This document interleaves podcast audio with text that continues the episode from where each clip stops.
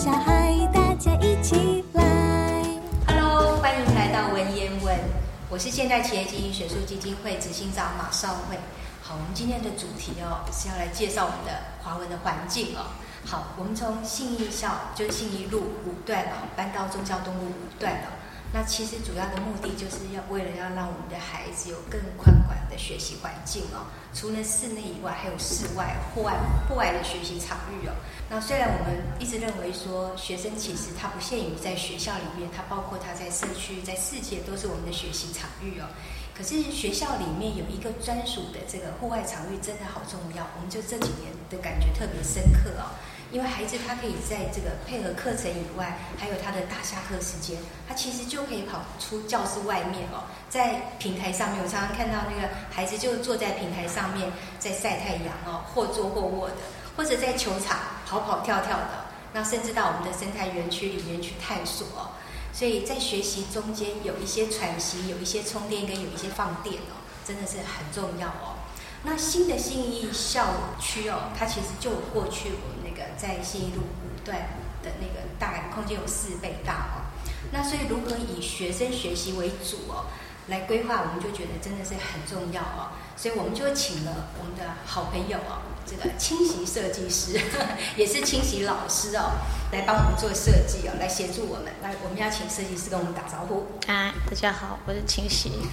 叫我清洗就好了。好，那个清洗呢，跟我一样哦，那个都是妈妈，她有两个宝贝哦，一个在小学阶段，然后一个现在一岁一岁多，对不对？对正可爱的时候哦。那也因为我们是都是妈妈哦，所以其实我们会更从小孩子的学习、小孩子的成长去去思考这个空间的规划。所以今天其实就要聊聊华文的空间设计了。所以接下来就要请教设计师哦。所以一开始您对实验教育哦，因为实验教育是从一百零三年开始哦，这个台湾就有实验教育法之后就有实验教育嘛。那当时这个对您来说可能也是很接触很新的一个。一个新形态的教育的产生哦，所以您碰到我们的时候，内心那时候有什么想法？就想说我的机会来了，因为其实我有小孩以后，才会觉得，哎，设计好像不是那么从书本里面去发展，或者是只有经验上，其实会有很多跟小孩子的接触里面，你会有很多的想法。那你就会发现这个环境有很多不足的地方。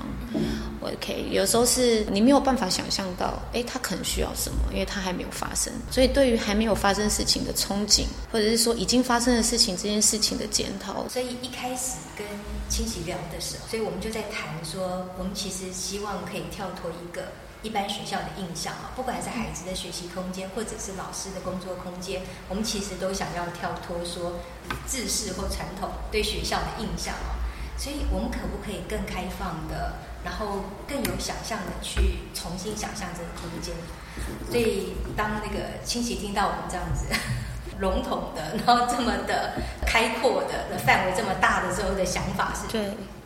很抽象，很抽象，很抽象。那刚刚讲到一个蛮有趣的地方，就是我们常常在做设计的时候会有一个对比。哎，我我可能要跟谁谁谁不一样，或者是哎，我想要跟他们的东西一样。但其实我们在整个讨论设计的过程中，很少去讨论这件事情。对，我们没有对比，我们比较 focus 在说。呃，第一个事情是华文重视的小朋友的呃学习知识这件事情，跟学习生活这件事情如何在这个一样的空间里面产生，尤其是这个 building 是旧的学校的 building，那如何把新的空间放进来，新的活动放进来，新的未来小朋友会产生的创意这件事情放进来，会变成是我们在讨论这个空间调性的时候蛮重要。所以第一件事情，我们就进行了活动的空间的类别分区讨论，不知道执行。还记不记得？我们就做了哇分类，所以一开始就说，哎，只有二十几间教室，后来就变四十，四十间，因为我们把它分得很很开，然后也把环境分成硬体的空间，那个大平台的部分，平台分成三个主题，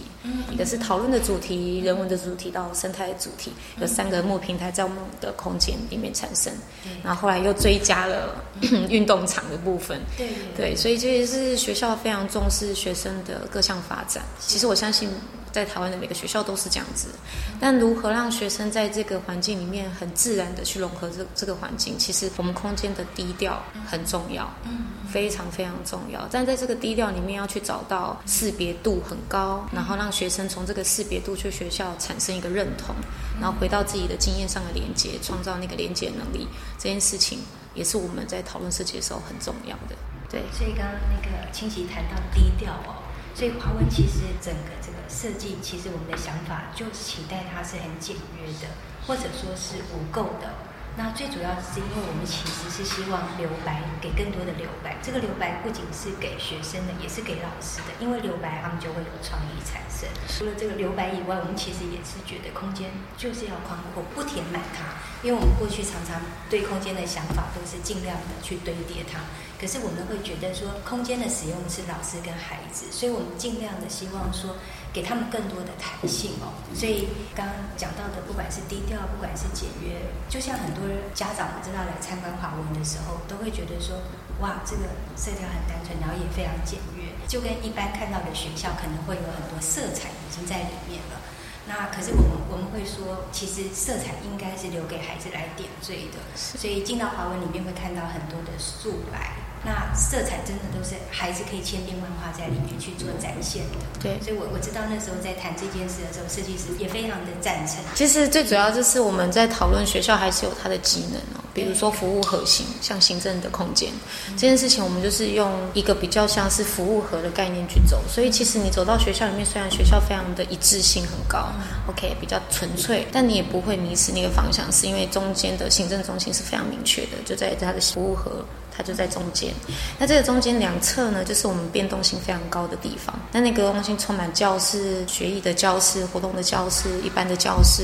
不同年龄的教师，但里面都有一个共同点，在我们的廊道里面，也就是阅读角。华文非常重视阅读这件事情，所以我们创造了这个阅读角的部分，在每一层楼都有，然后甚至有根据不一样的年级，有所谓的乐高的墙。有所谓的创意角，会根据它不同的发展。那你会发现一件事情是，这些东西是状态是都是一样的，我们都用非常浅色系下去做。最主要原因是因为我们不想让学校里面有比较严肃或者是肃穆的感觉，学比较能够自由的发展。所以其实进到华文的空间呢，你会发现华文的学生是非常活泼，讲话是非常大声的，会非常有自信。可是我会觉得学生他就必须要多一点尝试，多一点说话，那他就会知道说，哎，我那我下次我应该要怎么做。所以这样子的有机发展，我们在空间里面是，我们会在我们的材料上面去做。那特别的也会有一些制约，就是我们会采用比较浅色的木头，像华木、松木、花旗松木这样，不是那么颜颜色那么重的木头。另外一方面，就是希望他们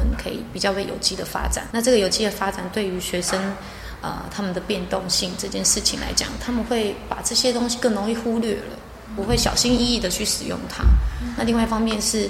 呃，它的有机发展也包含它要被汰换，所以当它有一个东西被汰换的时候，它不至于有一个核心被拔掉了。所以如何在这个空间里面创造机能跟可变动性这件事情，也是我们当初在做设计的时候很大的一个重点。所以家长如果来到华文，就是刚刚特别提到的廊道的部分哦，我觉得呃也很幸运哦，就是我们整个大楼里面的廊道其实很宽敞，那很宽敞，很多人就会觉得应该拿来更多的利用哦。可是我们其实还是很低调的利用哦，其实更多的就是一些创意角或者是图书角，就是这样子的运用。呃，当时在跟设计师讨论的时候，也是希望说，其实让孩子在这边有很多肢体上面，他们可以去发展。小孩子其实在这个幼儿园上到小学的阶段，那他其实大肢体、小肢体其实都是在发展的阶段。我们如何给他们更多、更宽阔的空间？他在每一个空间里面，他其实都可以伸手伸脚的。所以就很重要，是，所以其实我们那时候也有提到，小朋友的从幼稚园开始之后，六到十二岁，他的肢体发展对于他的自我的自主能力跟他的学习能力的连接这件事情是有帮助的。所以我们其实也有想过，廊道这么宽，我们的廊道将近四米的，非常非常宽，非常宽，一般。很不容易看到这么宽的空间。所以像法规，它只有比较低要求，应该说基本的要求，它就是一点一一米八。嗯，但其实我们中间没有去设那些东西，最主要原因就是希望小朋友他们在走动或者是肢体的玩耍这件事情，不要太多空间的限制，然后也不要干扰到正在行走的人。所以廊道这边狼的特性已经跟之前走廊不能奔跑，我相信黄人的小孩子应该是奔跑的蛮开心。所以当时设计师也特别说，哎，他其实是很想跟老师，就是每个领域的老师有更多的交流。所以我知道那时候老师也做了好多的回馈，对因为对实验教育已经走了好多年，然后老师们也有很多的想法回馈给设计师。嗯嗯嗯比如说，呃，华文有一个很特色，就是收纳空间真的非常多、哦。其实这个部分也是老师们的应老师们大家的要求，就觉得哎，其实应该要教教孩子很好的收纳，那这个让这个空间里面永远是感觉很舒适的，嗯这部分也可以请设我印象最深刻的事情是，每个老师都想在教室留下点什么。就是英文老师、中文老师、自然老师、数学老师都想要把他们上一节课或者是这个礼拜上的课程可以留在教室里面。一方面是其实学生的延续性，那另外一方面是老师们他不需要再一直用过多的纸张去印书来说，哎，给小朋友好像啊备课这件事情。那另外一个事情是，小朋友可以在整个周期。整个周都可以去了解、重新复习，或者跟老师在老师不在的时候产生一些连接情境，一直在学习的情境里。那这个东西就是我们在教室里面留很多白板墙的原因，或者是有一些白板是可以被更换的，那老师就可以留下他的那一面，他。下次要继续延续的东西，所以这个东西是我们在做设计，因为我毕竟不是华文的老师，我没有办法想象，所以使用者里面也包含老师，因为老师也是这个学校里面待很久的、很久的使用者，而且他会启发我们更重要的使用者，他们的经验对我们的空间都还蛮重要的，所以其实我们好像进行了大概是呃两次的访谈，包含一次的勘察的访谈，然后再深度访谈跟普查，至少有三次，对，至少是三次，然后中间也是广纳不实。的老师们的的需求啊，或什么都可以放进来讨论，这样，希望老师们有感受得到。真的白板是华文很大的特色，对，非常非常多，什么三面都有白板。对，因为一般传统大概会在一面一面白板，然后或者一面黑板，那我们是三面都是白板。那其实我们会在跟家长沟通的时候会说，其实真的是我们在教学上有这样的需要，就尤其是分组讨论，因为在华文其实有非常多的分组讨论时间，几乎每一堂课就每天的每一堂课几乎都是。那白板不是老师一个人专属使用的，而是孩子们也可以用，所以尤其是他们分组讨论的时候，其实可以一人有一块就是不同的区域的位置，然后他们可以把那一组的讨论写下来。而且不必擦掉，不用第一组上去以后啊，报告完了擦掉，第二组再上来，反而是每一组它其实都可以有一个角落去把它的东西留下来。然后最后我觉得最棒的是，大家可以一起去看，嗯，对，不会说呃第一组擦掉以后，其实大家就忘记了，然后反而大家可以去一起去看，然后再从所有孩子里面的发表里面，我们去看到团体的智慧，所以一直觉得说呃。充满了白板的地方，不管是上课时间或者下课时间，其实孩子还会在下课时间再回去再看看他们讨论的东西，再去看看别处讨论的东西，都其实都是这个呃学习的延续，所以这个也是华文一个很大在空间上面的特色。其实我们我在跟老师们讨论这件事情，虽然是老师的经验谈，但是其实跟生活还是有很多连接。比如说，我们的小孩他在做完他的乐高的时候，他可能放在那边两三天都不动，你会希望他收好，希望他把它拆解，然后分分类回去。但他其实创意就是到了一半，他可能已经没有灵感，但是你又不希望你动它，他就一直摆在那，劳作做一半，东西都做一半，但。我们大人的世界会觉得你为什么事情都做一半，为什么不一次做完？但他们的创意其实是时间性是很长的，尤其是在学校里面。所以我觉得白板很大面，或有很多层次的白板，对小朋友来讲，他这个礼拜看的东西，那个重复性到下个礼拜他再看，他感触是不一样的。也要谢谢那时候愿意花这么多钱去做这个白板，因为那个白板蛮不便宜的，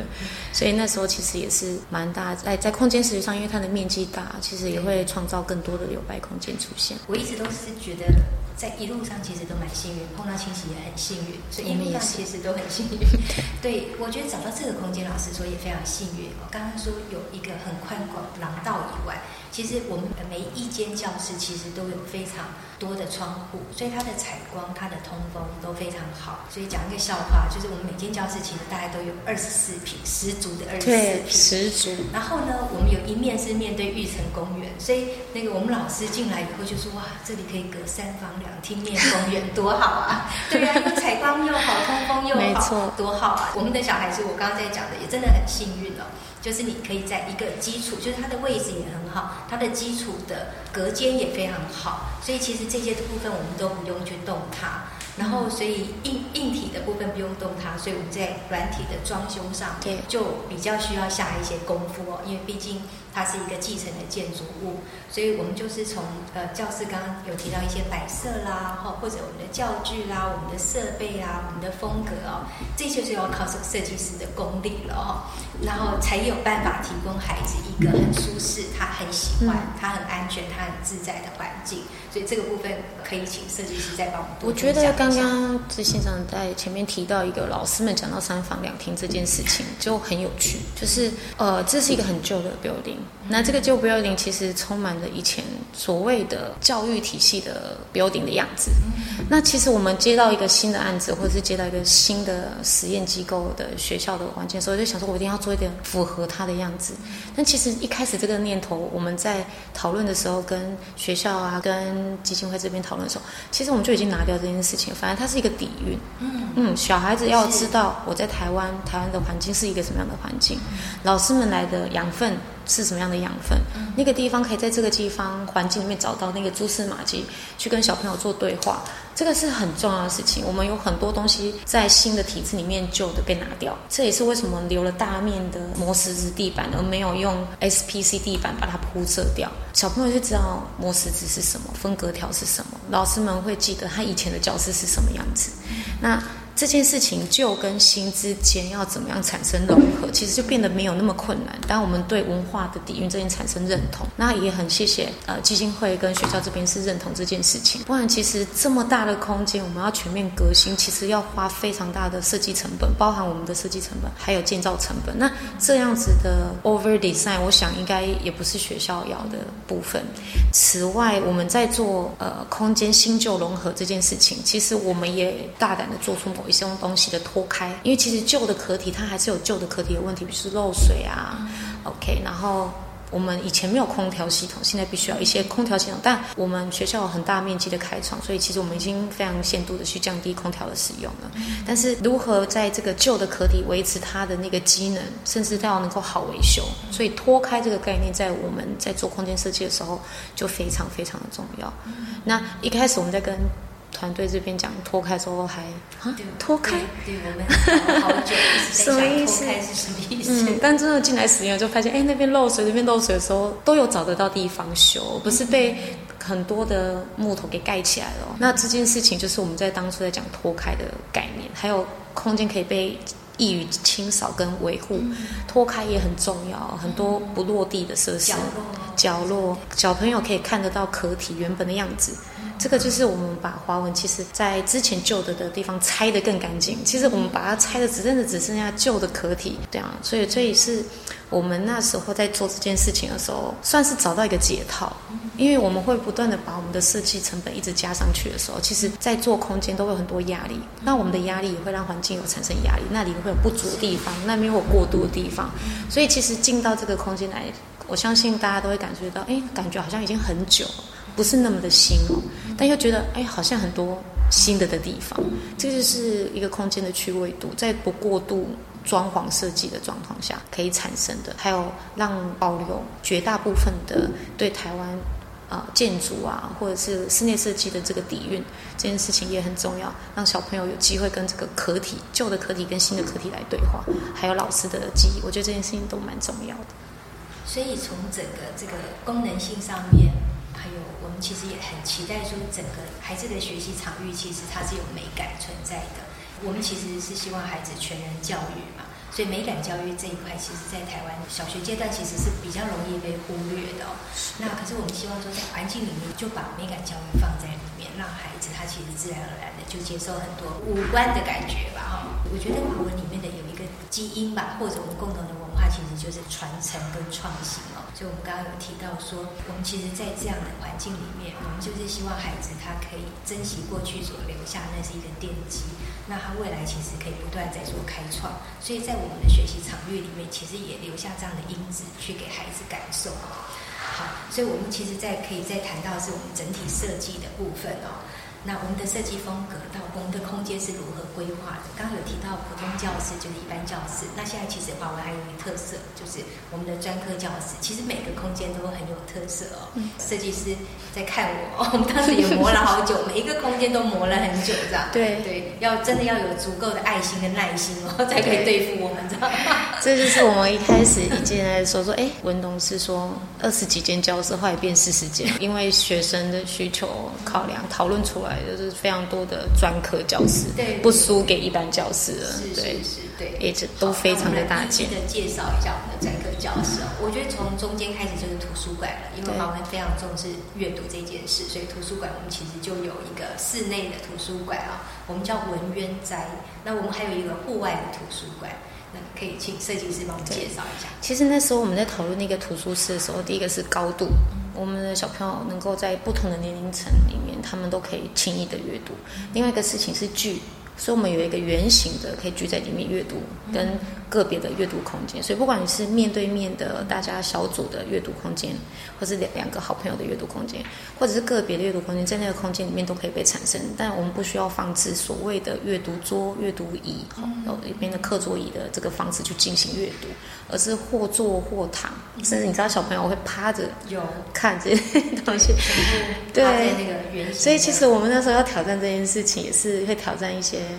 所谓大家传统对阅读的既定声音，因为我们的图书馆对一定要做好，一定要高度要七十六公分的桌子哦。但我们就是做了一个很大的马蹄形，就是那个那个整个柜子是从台中去组装，然后送上来，因为只有那个地方有那么大的工厂可以去做这么大的马蹄形，然后要拆成不一样的，所以我们连微积分都算上去了呢。弧度都要算上去，就把它组起来。那个在我们中间的核心服务区一进来，那个空间就是一个很大的特色，就是在一楼的时候。那另外一个事情是，我们在整理旧空间的时候，就发现了有一个隐藏教室是面对户外的。那我们当然就没有办法放过这个机会，就把它再创造出另外一个小图书室，是在面对户外空间。那那个设计的空间就变得比较弹性一点哦，它可能跟体育啊、跟生活啊、阅读这些东西比较相关，所以我们还做有点像是咖啡 stand、街头咖啡 stand 的概概念。很想在里面点个咖啡。对，就是就是里面其实有一些想象是这样的想象，那它就会变成我们在做书籍类别分别的时候，小书室它就会比较更接近所谓我们都会里的小学应该会遇到的一个生活的样貌的图书杂志风，所以杂志会有在里面产生的小图书室，所以这两个图书空间都是我们自己设计团队都还蛮喜欢的两个空间了。那相信学校这边也是希望用起来得心应手嘛，是中文小朋友非常喜欢的。对。每天早上都是啊，我每天早上到学校都会路过嘛，就会觉得里面永远都是有小孩在里面。是是，而且还有一个，我觉得是一个比较特别的设计，是每日一书。因为华文有一个是呃，好像一周会有一个礼貌的一句话的分享，十全十美，对，十全十美。所以我们还把这件事情放到我们的图书馆里面，所以我们有一个书墙是推荐书墙，而且就推荐一一点点，没有像哇推荐十本那。跟没推荐一样嘛，就是就是针对这一周礼貌周，我们在乎了呃全人教育的哪一个部分？因为我觉得个性的发展很重要，所以小朋友必须要在有一个礼的约束下，他会在他的个性发展里面去充满尊重这件事情。那阅读会产生，那行为上也会产生，空间也可以给小朋友这样相对应。所以我们也做了那个推荐书墙，然后下面是一个环书箱，而且是在廊道唯一突出廊道空间就是那个设置的。是是，对，所以图书空间是我们团队其实老实讲，在室内空间里面算是数一数二很喜欢的一个，而且我们也希望图书的空间是很圆润的，所以我们在里面做了大量的圆角。其实我们在其他空间很少做这么用力的曲线的表述的设计。但是就在那个空间里面做了非常多的这样子，然后其实也很挑战我们的木工师傅，因为他贴要贴弧形的木头，这是很难的事情。但曲木这件事情是台湾很会的工艺，我们家常常会出现那个曲木的椅子啊，那现在也都是失传的记忆，所以其实，在里面也有一些我们想要去拓展的一些设计的想法，让小朋友可以从空间里面去阅读到，希望他们有一天可以阅读得到这个想法这样子环境就是这样影响的、营造的。再来是这个我们的，就是我们的美术教室。对，我那个美术教室也很精彩。其实那时候我们我们在做那个游艺教室，应该说美术教室，我们传统美术教室就是啊要收纳的好好的抹布啊，然后放置的地方。但是我们那时候是采纳各种跟纽约苏 SOHO 的那个艺术家的那个 loft 的风格哦，所以地板是可以挥洒的。然后其实我们在上面的木头也都刻意不去涂装哦，就是希望有一些小朋友的过程可以粘在上面。其实这都还蛮挑战学校单位，因为不好清理、不好管理。可是这些东西在美术教室里面变得非常的自然，因为艺术就是不太能够被局限，所以我们在那间教室玩得更。设计团队是更坚持哦，就是会希望说，哎，我们要留更多可以小朋友挥洒的空间，这样。其实我们也蛮敢的，我觉得就是到了美术教室就是要大胆，对，你才有办法创作。就是要弄么脏东西都小心翼翼的话，那没有办法发挥。对，然后要不是只有呃 A 三的图纸，或者一般的非常大的图纸，对对对，非常大可以躺在地上画，然后这个对。趴在墙上画都可以。对，有时候从学校里面也会挑战家长的一个实验的精神，某个程度上，对。再来是我们的那个情境教室，也是国际教授，叫天方院。嗯，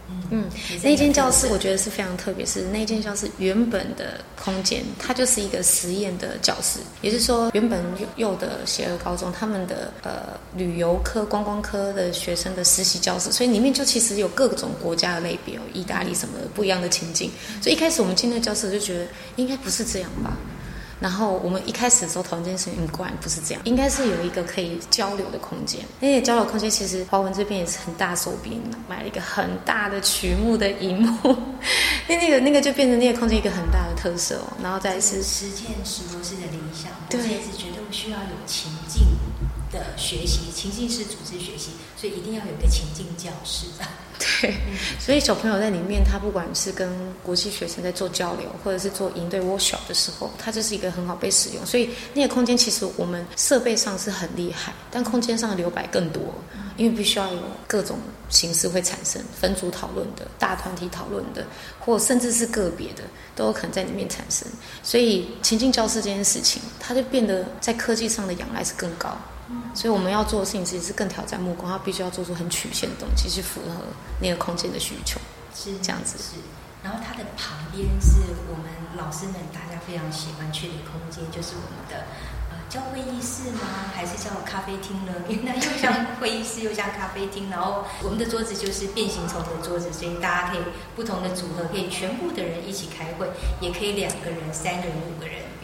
嗯，我觉得现在在会议的形式上讨论是更多，因为现在是 co-working 的空间越来越多的时候，大家对于讨论空间、会议空间、行政空间，只要是聚在一起讨论这个空间，好像不再像以前一样放一个大桌子、十张椅子面对面，一定要面对面，反而变成是一个更呃 co-working 的空间。也就是说，这边可能有人在讨论他们的私事，老师们讨论他们的小组的讨论。那这边可能也有一些老师在讨论一个比较大的方向。那这件事情就有一个知识传达的空间，它必须要在更 cozy 一点、更 coffee 一点的空间。所以我们那时候在做的时候，其实也有想，也有想过说会不会太咖啡厅了。但我觉得老师们有一个很放松的地方，也很棒。所以就变成很容易聚在一起的空间，所以老师们也要一些自己可以聚在一起的空间，因为毕竟行政办公室就是个别的办公室做空间，但是到那个地方他们就可以更放松，反而在做课纲讨论的时候，可以有更多的人放松，就比较容易多想象嘛。所以老师的呃有一个很棒的咖啡厅的空间，孩子有没有？孩子也有，我们有实验厨房。对这个实验厨房也是孩子太爱去的地方了。其实就是那时候在做实验厨房，还有还有舞蹈教室，对，对，还有桌球室，就是多功能教室这件事情，都是我们团队自己找的。其实就是原本学校这边就觉得，哎，如果这边可以做一个什么，我们就被那个给诱拐，对，如果可以做一个厨房多好。很好诱导，就是我们想说，哎我就好像应该要这么做你可以那样就可以呀。所以我们设计就越来越做不完的感觉，但时间就是这么的短，要所以我说为。什么这么幸运碰到就是这样，但也是一个理想的展现想太多了。哦。有时候，有时候 我们也是希望有一点设限。那那个实验厨房其实原本就是一个很专业的厨房，是他们在做那个呃证照考照的厨房。所以现在的厨房，但其实因为我们学校并不需要这么专业的厨房，其实我们拿掉了很多呃像设备太大太大大太大的居设备。锅子好大一个，烤箱对，好烤大一个，对。但因为小朋友需要做的东西都是比较像低头式的捏的，然后面对面的交流。我们其实小朋友不太会热炒哦，不太会做一个很大的对 baking 这样点。心啦、沙拉啦，对对，所以我们其实做了很多比较像是，也希望家长有机会可以参与。那时候做的有点像亲子厨有房，我们的那个呃期末都会有期末的发表会，呃你从采买到最后做成，呃没有，我们还是去农场 先先到我们的实验农场去种生菜，对，种了这些蔬菜以后，然后再搬到我们的那个实验厨房去，最后做成沙拉，然后请爸爸妈妈吃这样。其实这件事情是我在呃一个计划里面去得到一个想法，就是从餐桌到家里的餐桌，再从学校的实验厨房到家里的厨房，那些知识的串联这件事情，有时候我们会从小朋友，哎，我在学校做了什么事情，然后他就会在家里做，妈妈就会觉得哇，我的小孩送到华文，他会煮饭哎，就是他会想要煮饭，孩子能力，因为我们其实我们的孩子很容易在舒适圈里面，可是我们真的是希望孩子他跳脱舒适圈到伸展圈去。你你你的所有的学习跟生活是有关，不是无没错关，有时候我们就看它不过就是个实验厨房。那 cooking 这件事情其实有很多创意在里面，很多自主，很多思考，很多逻辑的安排。你要从切菜、煮菜，帮人去农场，你要种什么样的蔬菜，这件事情就会一气呵成。那个逻辑跟思辨的能力也会变得一气呵成的去做。重点就是尝试，小朋友愿意尝试，这个在学校看到，我们也会希望家长在家里也可以看得到。所以自然教室真的自然了这件事情，让小朋友可以在里面观察观察箱，尤其是我们还被被提到一个事情是，小朋友都有自己的观察箱，拿来自然教室的时候要摆放的位置。我想说，哇，每个小朋友都会带一只乌龟，或带昆虫，那老师们不能害怕这些东西，或带一只青蛙来学校，那是他们的自然生态，他们要学着照顾他们的一个事情。所以在以往我们在想自然教室是啊，我就做一些我芹菜，然后滴一些颜料，然后在那边看这些东西，变得小朋友的主动性非常高。所以我们在做设计的时候，被动性就变得比较高。我只要负责做一些层架，让但要能够承重，然后又很大面积，要能够遮光，也要能够完全采光。这件事情就会变成戏曲老师们的经验，然后观察小朋友的需求，这件事情就变得很重要，在自然教室里面跟科学教室里面这样。刚刚讲到这个，我就会想笑，内心在笑的是，我们以前在讨论说要找老师哦，然后我们就开玩笑说，哇，老师要十八般武艺，又要可以去登百岳，然后又要不怕昆虫，又要就很多很多很多很多的考验，对所以很有意思。可是因为老师改，孩子才会改，所以老师的那个老师的开放性其实就很重要。没错，没错。好，再来它的旁边有一个音乐教室，也就是我们的表演艺术教室，然后它就叫简溪堂。对，那个音乐教室的部分是这样，要让要能够收纳一些乐器，但学校的乐器是很特别，对就是我给 Lady 是都比较像是弦乐或木管的乐器。那其中一个是我们那时候在讨论，总是要做，所以我们又特别的去组织了几个木盒箱，让小朋友可以用拍打。因为那时候有提到华文有很多是拍打肢体的节奏的课程，所以其实整间教室都能拍打，或者是这些椅子因为表演的关系，可以收纳大大小小、大大小小的，最主要是这些大大小小的，它拍打会产生不一样的音节，所以其实每一间教室看似不一样哦，看似都一样哦，同中里面的各自表述是很精彩，在尤其是在我们的专科教室里。我印象最深刻的是一开始，因为我是这个设计的统筹，一开始我就跟团队这边提说，识别系统要跟着走，因为它跟空间有很大的关系。大家都觉得，哎，那些东西不是最后再产生吗？但其实它跟空间有很大的关系，所以其实识别系统的我们的那个 是设计师被我们整得很惨哦，因为他不他其实是一个 EQ 很高的人。是，就是软硬兼施哦。其实我们那时候在讨论识别系统这件事情，提提出了一个很重要的观念，就是视觉形象这件事情比语言来的更重要。所以我们没办法符合那么多年龄层，包含我们学校有一些外国生，对国际生哦。你知道我这个生活里面的智慧是这样，就是我记得一个小故事，是我的姐夫他是西班牙文的，所以他来台湾是不能开车，因为英文他看不懂，中文他也看不懂，所以识别系统如果你用语言的话，其实很多会有些困难，尤其是在国际化的学校里面，所以其实图像这件事情就变得很重要，所以我们要谢谢我们的师设计师，他就跟着走。那在识别系统里面，我们又非常重视华文的文化对，以及简化，所以就变成哇，那我们到底要做的事情，光只是。对，到底男厕女厕要不要有眼睛？要不要有笑容？要不要有表情？然后要中文、英文，然后那时候也麻烦的英文老师哦，就是对生活的用语这些东西帮我们校正哦，然后甚至还要去，尤其是表呃学校的取名都非常的，光只是一个教室要叫鲁班。鲁班 教室，或者鲁迅，或者什么哇，讨论的非常多的中文都进步了非常多。所以那时候在做识别系统的时候，其实呃，大家进到学校来，我发现一件事情，不太容易感受得到识别。识别是一个你有需求的时候，我们还是会仰赖空间的识别度。你用空间识别度去感受，哦，行政中心服务盒在这里，你就不会走丢了。但你真的有需要的时候，你就会看那个图像去引导你。所以其实你进到这个空间来，整栋 building 里面识别。仿佛很重要的存在是，但它又不容易被看到，这个就是最难的地方。还是要再一次谢谢我们的施先生。就是，我觉得识别系统很重要的是在于友善，就是呃小朋友小一进来的孩子，他其实是确实是不一定对的。没错，我那时候刚好正值我女儿一年级，就是中文看不懂，注音看不懂。英文更不用讲，英文字母看不懂，他们就是完全只会说话的一个生物，所以我们就用它来想象来这边的人，所以视觉系统是那个图像这件事情就变得非常非常重要，所以我们不是只有在颜色上、彩色上去去琢磨，变成是那个图像的记忆。的连接跟那个空间的想法，我们甚至还去参照了盲人的系统哦，还有他们需要的东西是什么，来让这套制度更完善一点。所以事实上，看似很小的东西，却是这个案子从头走到尾的识别系统。对，所以我们我记得我跟校长有一次交流，就有一个家长，当然孩子从幼儿园上来有很多的担心，就怕孩子从幼儿园很小的一个地方到了学校好大一个地方。然后他再进来会不会迷路？所以家长就说我其实可以带着孩子到教室，校长就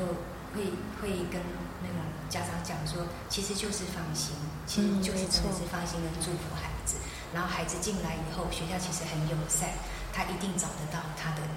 他的那个他要去的地方，然后他也可以开口去问。我们其实就是给孩子这样的能力，以后他走出校园，你也不要怕他迷路。对，没错，是他会很清楚所谓的识别这件事情，它的建立是什么。是是。那整个识别系统，我觉得不管是在关渡校，还有这个我们的新一小区这件事情，都还在求认同，应该说相同的地方，我觉得也是很有趣的一个设计的 project。而且我们非常大量的除去语言这件事情。嗯。对，也就是我们不希望学校充满很多标语，对几年级班什么的，甚至是学校校长也提出一个很有很有趣的东西哦，尤其是那么严肃的校长，他提出的是，如果想要换教室的时候，所以我们的识别系统还要能换，对，其实在这些教育里面变动很大，对，可以有好多的调整，什么可能性都要有，所以那个弹性又出现，对，没错，是。对，今天真的很谢谢清洗，谢谢我们的设计师哦，今天特别拨空来跟我们聊我们整个环境的设计哦，我觉得这样有助于家长对于我们整个环境的发想、环境的认识，然后会会我我觉得就可以给我们更多的一些回馈。对，我觉得在让香港也知道说，在孩子在这边的使用上面，其实是可以很放心的，因为孩子在这边学习，其实就是一个很舒适、很安全、很自在的环境。是，谢谢。非常谢谢大家。